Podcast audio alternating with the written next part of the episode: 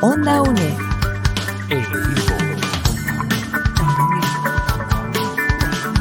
Imagen y sonido. Hasta donde estés.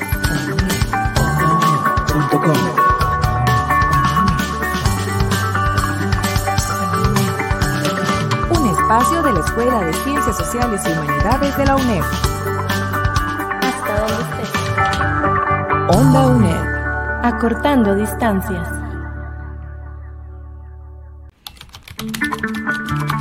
Acompañamos tus estudios. Cátedras sin Fronteras.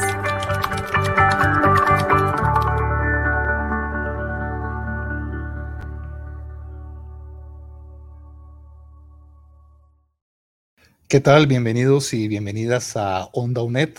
Yo soy Randall Zúñiga y es un gusto hoy, además, a partir de este programa, iniciar un ciclo de conferencias y de actividades acá desde la Universidad Estatal a Distancia en conmemoración del 80 aniversario de la promulgación del Código de Trabajo. Desde este 25 de mayo y hasta el próximo 23 de noviembre estaremos realizando una serie de actividades para honrar estos, estas ocho décadas, eh, para analizar el surgimiento, el contexto del surgimiento del Código de, Trabajo, eh, el presente y además el, futuro, precisamente de esto que eh, pues ha ayudado a la construcción de una patria mucho más justa y mucho más equitativa.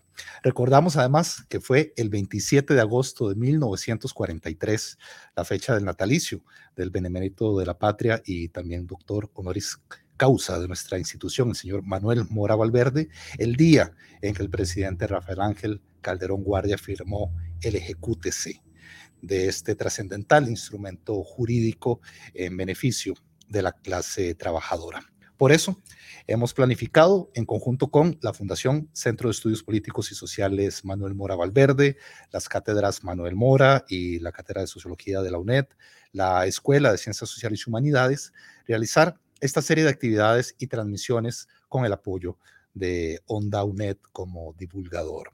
Estas actividades incluyen además un encuentro interuniversitario el próximo 31 de agosto, en donde la academia puede disertar sobre, como decía, el antes, el presente y el futuro del Código de Trabajo y las garantías sociales, para lo cual se cursaron invitaciones a distintos académicos y personalidades del ámbito nacional. Para este primer programa, para este primer proyecto, hemos invitado al doctor Germán Chacón Araya, coordinador de la Cátedra Manuel Mora, también doctor en pensamiento latinoamericano, eh, profesor jubilado de la Universidad Nacional y de la Universidad Estatal a distancia. Profesor, don Germán, primero que nada, bienvenido a Ondonet y qué gusto tenerlo con nosotros. Bueno, muy buenas tardes. Me parece muy importante como has introducido este, esta temática. En realidad pienso que los costarricenses, la institución pública, los sindicatos, las universidades deben hacer el esfuerzo porque tenemos 80 años de tener un código de trabajo y unas garantías sociales inscritas a rango constitucional.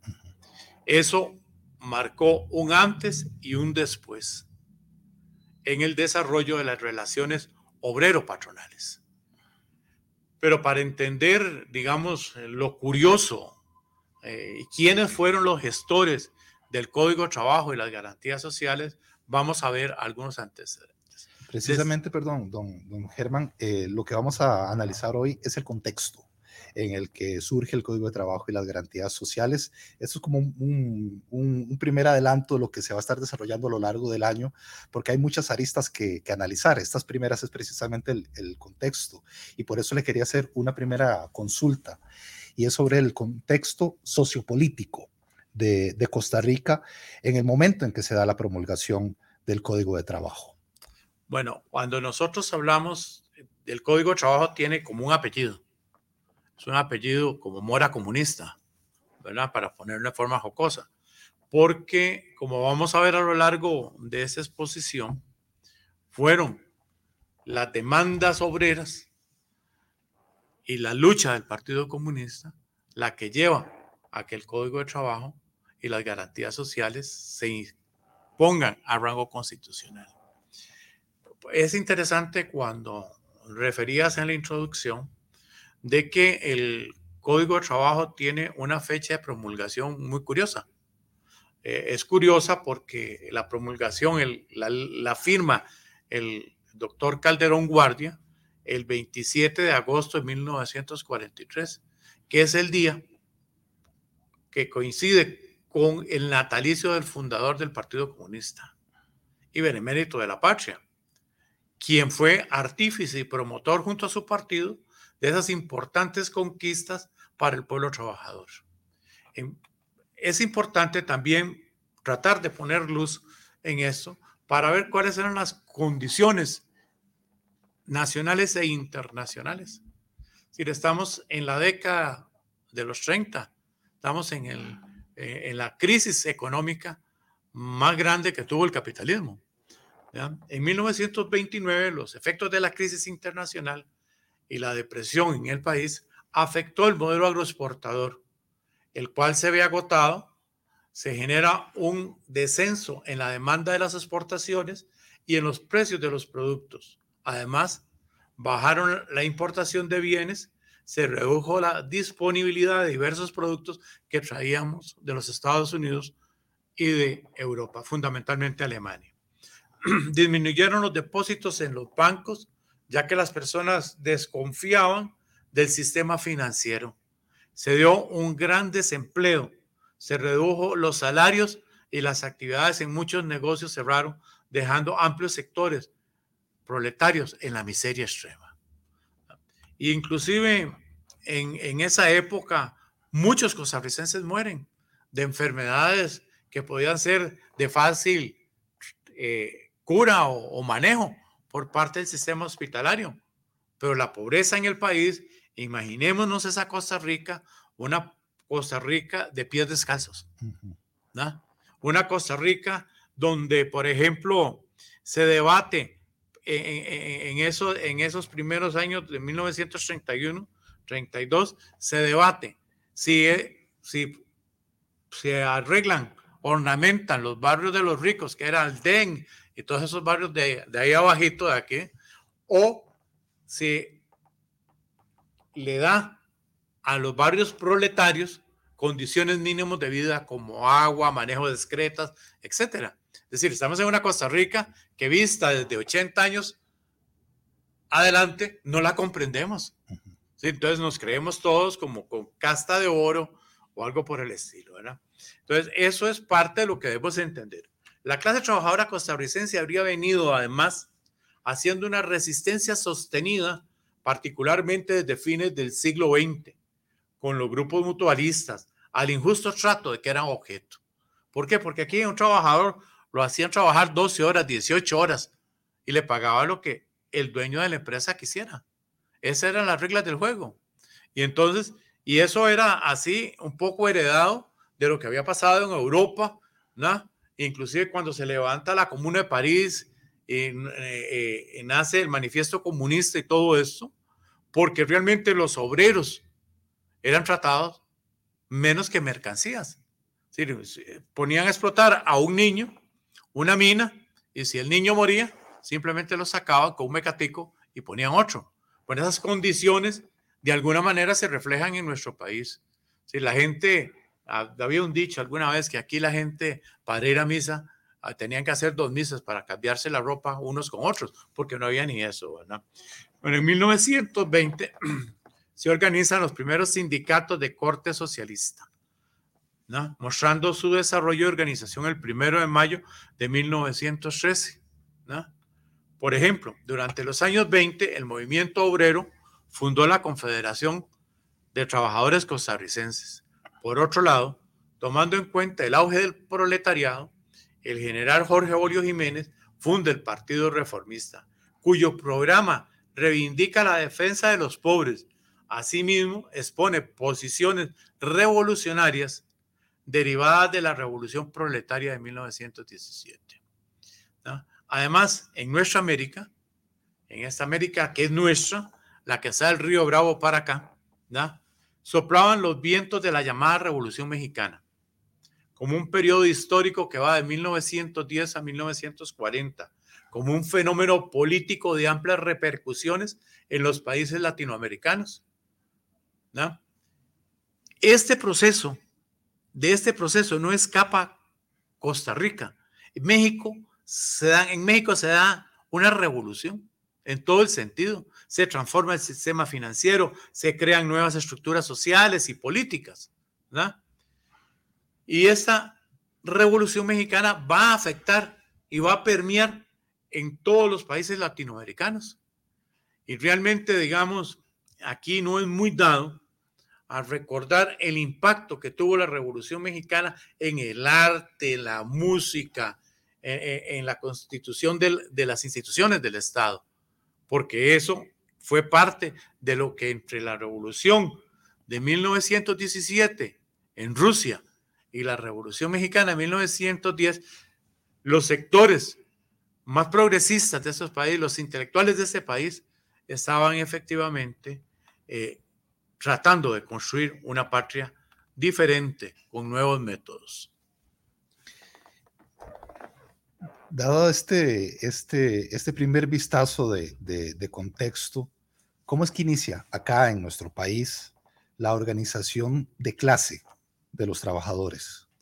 Bueno, aquí vamos a tener, mm, primero, digamos que teníamos los anarquistas, ahí estaba Carmelina, estaba Monje, García Monje, eh, estaba varias intelectuales de la época, ¿verdad? Eh, eh, ellos estaban ahí, ¿verdad? Y también estos intelectuales de la época van a interactuar, ¿verdad? para ir educando al proletariado, creando unas perspectivas de mundo, llamémoslo diferentes. Pero digamos como que oficialmente el primer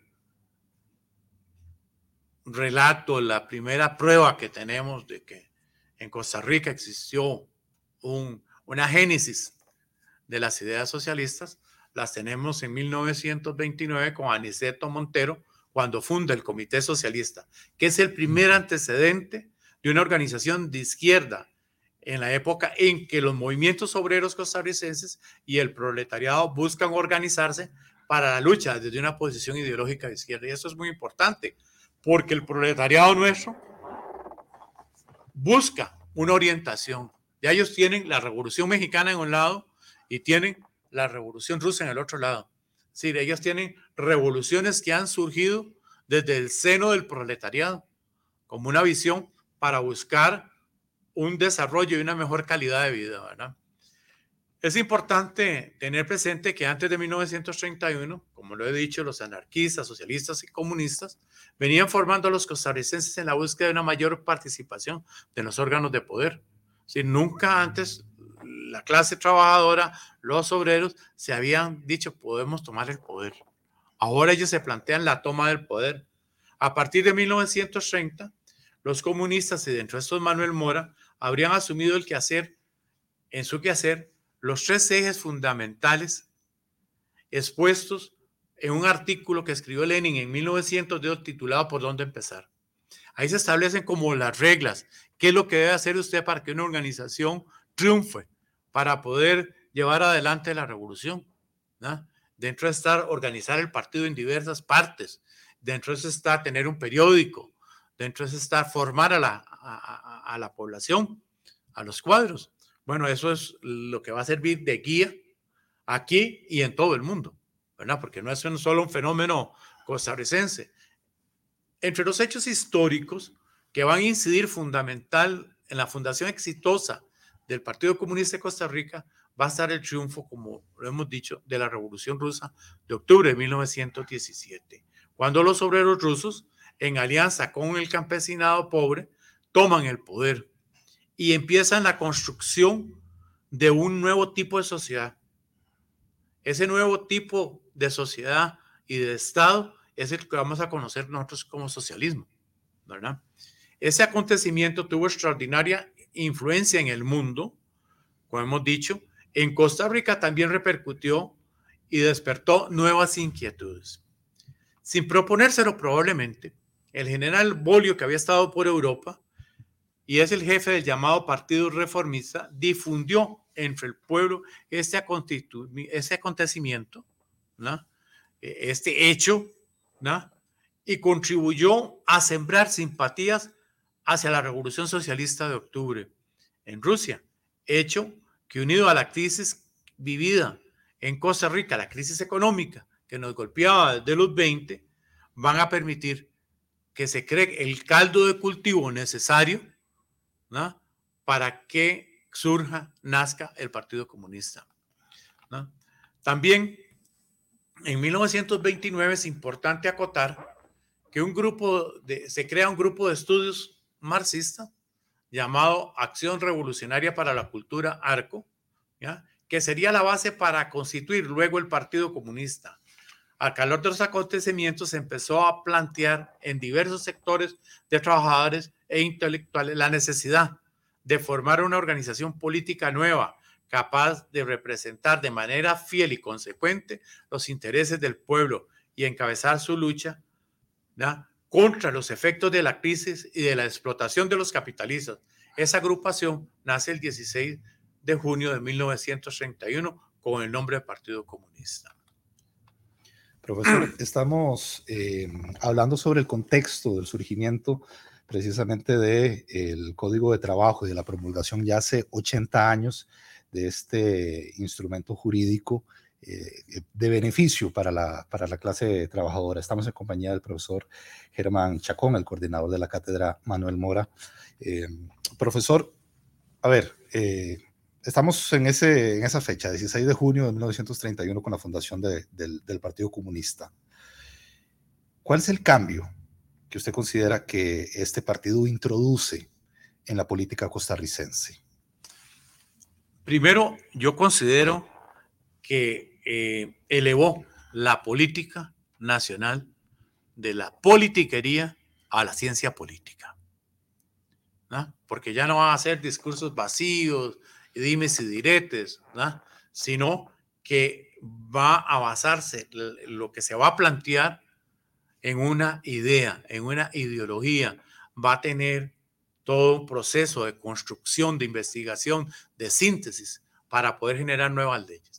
Pero además es importante tener en cuenta que el tema central para el Partido Comunista es la transformación del Estado, porque lo que busca el Partido Comunista es la transformación del Estado, del Estado capitalista al Estado socialista.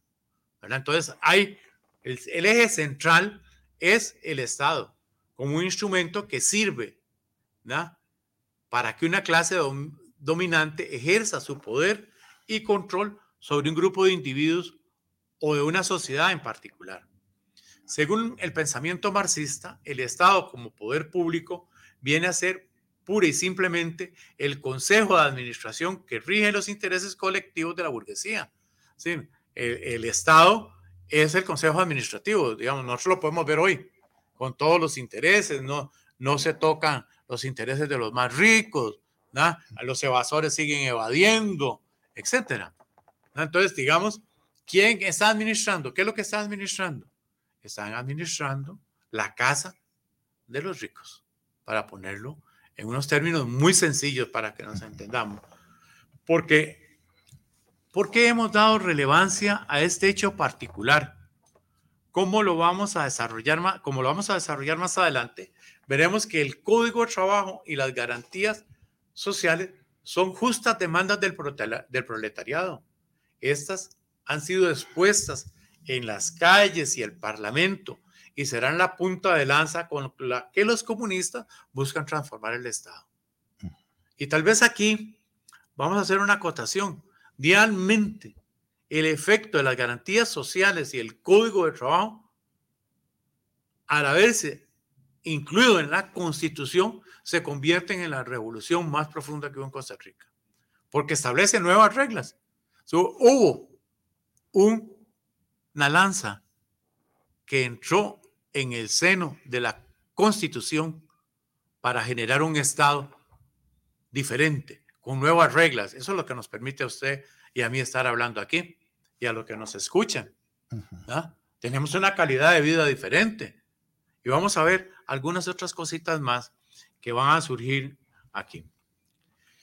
Entender estos conceptos posibilita establecer cómo se dan las relaciones entre la sociedad civil y el Estado, en donde la política se convierte en un mecanismo para expresar los intereses de los grupos sociales, al establecer una forma de organización particular. El programa del Partido Comunista de Costa Rica, y eso es importante poner la atención, expresa los conceptos fundamentales acerca de esa noción, de, ese, de esa visión de sociedad y del papel que el proletariado tendrá en ella y del sistema social que va a eliminar una cuestión fundamental que yo espero que algún día esto exista, que es la explotación del hombre por el hombre. También fija con precisión las tareas políticas y señala las pretensiones más inmediatas que son las que deben determinar el contenido de la labor de agitación parcial a favor de pequeñas reivindicaciones tales como aparecen acopiadas en miles de hojas sueltas que repartieron los grupos beligerantes en los programas electorales y en el periódico Trabajo, así como en los discursos de Manuel en la Asamblea Legislativa. Es decir, ahí está la impronta de todo esto. Cualquiera que quiera puede ir a llegar y buscar en las bibliotecas, buscar en la Asamblea Legislativa esto que estamos planteando. O sea, se da una lucha interna en el Parlamento por construir una patria más justa. Es importante entender que la parte teórica del programa comunista remite a las metas del proletariado que busca eliminar el régimen de producción capitalista, fundar el socialismo, eso, fundar el socialismo y posteriormente el comunismo, que eso está como bastante lejano. Todo esto fue primeramente expuesto por Carlos Mar y designado por Lenin como el programa máximo. Es decir, la aspiración máxima de los comunistas en Costa Rica era la transformación del Estado y convertir el Estado capitalista en un Estado socialista. ¿Ya? Pero las reivindicaciones inmediatas, o sea, las que están luchando, las del pan de todos los días, ¿no? Esas se van a nominar como el programa mínimo. Y esa es la parte que nos importa para este momento, para esta ocasión, porque como veremos en esta disertación, el proletariado había expresado una serie de demandas que tenían que ver con las garantías sociales y el código de trabajo. la jornada de ocho horas ya había sido expuesta desde el siglo XIX aquí en Costa Rica. ¿ya? Las garantías de mejores condiciones de trabajo de todo habían sido expuestas y esas se recogen efectivamente en ese programa mínimo. Por otra parte, según Mora, la vanguardia revolucionaria debe ser capaz de determinar en forma muy clara cuál es la dificultad más apremiante, o cuál es el punto principal, el objetivo principal que debe pasar la clase obrera para llegar a su objetivo final, el socialismo. ¿verdad? En, esta tesis es esencial para establecer el contenido de las tareas políticas inmediatas en el programa mínimo. Tareas que deben encarnar los intereses de todos aquellos sectores de la población objetivamente perturbados por la actual situación política, económica y social. El programa del Partido Comunista de Costa Rica expresa los conceptos fundamentales acerca de su noción de sociedad del papel del proletariado en ella y del sistema social que eliminará la explotación del hombre con el hombre, como habíamos dicho. También fija con precisión las tareas políticas y señala las pretensiones más inmediatas, que son las que debe determinar el contenido de la labor de agitación parcial a favor de las pequeñas reivindicaciones o programa mínimo. El programa mínimo del Partido Comunista, eso lo puede ir a buscar cualquiera, en la Biblioteca Nacional, ahí está la colección de trabajo del periódico Trabajo. El programa mínimo del Partido Comunista fue publicado en el periódico Trabajo el 13 de marzo de 1932. Desde su preámbulo, revela una doctrina revolucionaria y antiimperialista. Eso era lo que planteaba desde el principio del partido, ¿verdad? Y vamos a ver al final cómo cerramos esto. El programa está, en el programa están trazadas clara y sucintamente muchas de las luchas que llevará, llevará adelante el partido y que impulsarán las conquistas sociales, las cuales se concretaron debido a la organización y a la lucha en las calles, el trabajo en el Parlamento y una acertada política de alianzas como la efectuada con el doctor Calderón y la Iglesia Católica y profundizada en posteriores administraciones. El estudio del programa mínimo permite establecer el pragmatismo con que analiza la realidad el colectivo comunista y Manuel Mora en particular. En él se exponían un conjunto de reformas sociales a obtener en el corto, mediano plazo, orientadas a mejorar las condiciones de vida de la clase trabajadora y a desarrollar una base social que posibilitara conquistar el poder y consumar el programa máximo, es decir, la ulterior sociedad de la que habíamos hablado. El programa mínimo esboza en líneas muy particulares qué es lo que buscan los comunistas.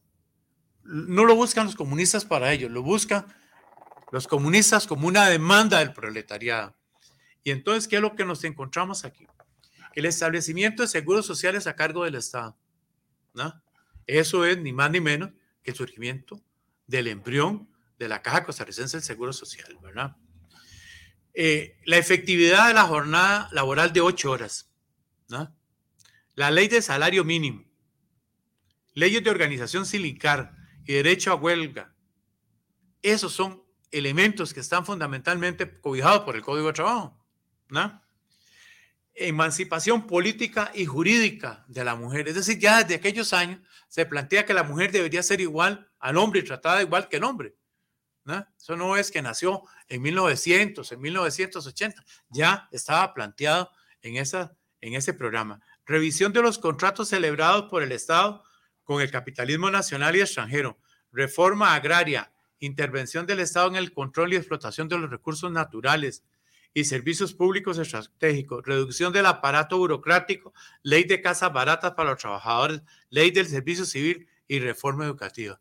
¿Usted encontraría algo diferente con eso que se plantea aquí, con lo que estamos luchando hoy en día? No. Precisamente eso le, quería mencionar, que estamos hablando de algo eh, surgido y analizado y debatido hace 80 años pero es lo mismo que estamos analizando, debatiendo y discutiendo hoy día en el 2023. Estamos con el profesor, el doctor Germán Chacón, coordinador de la cátedra Manuel Mora.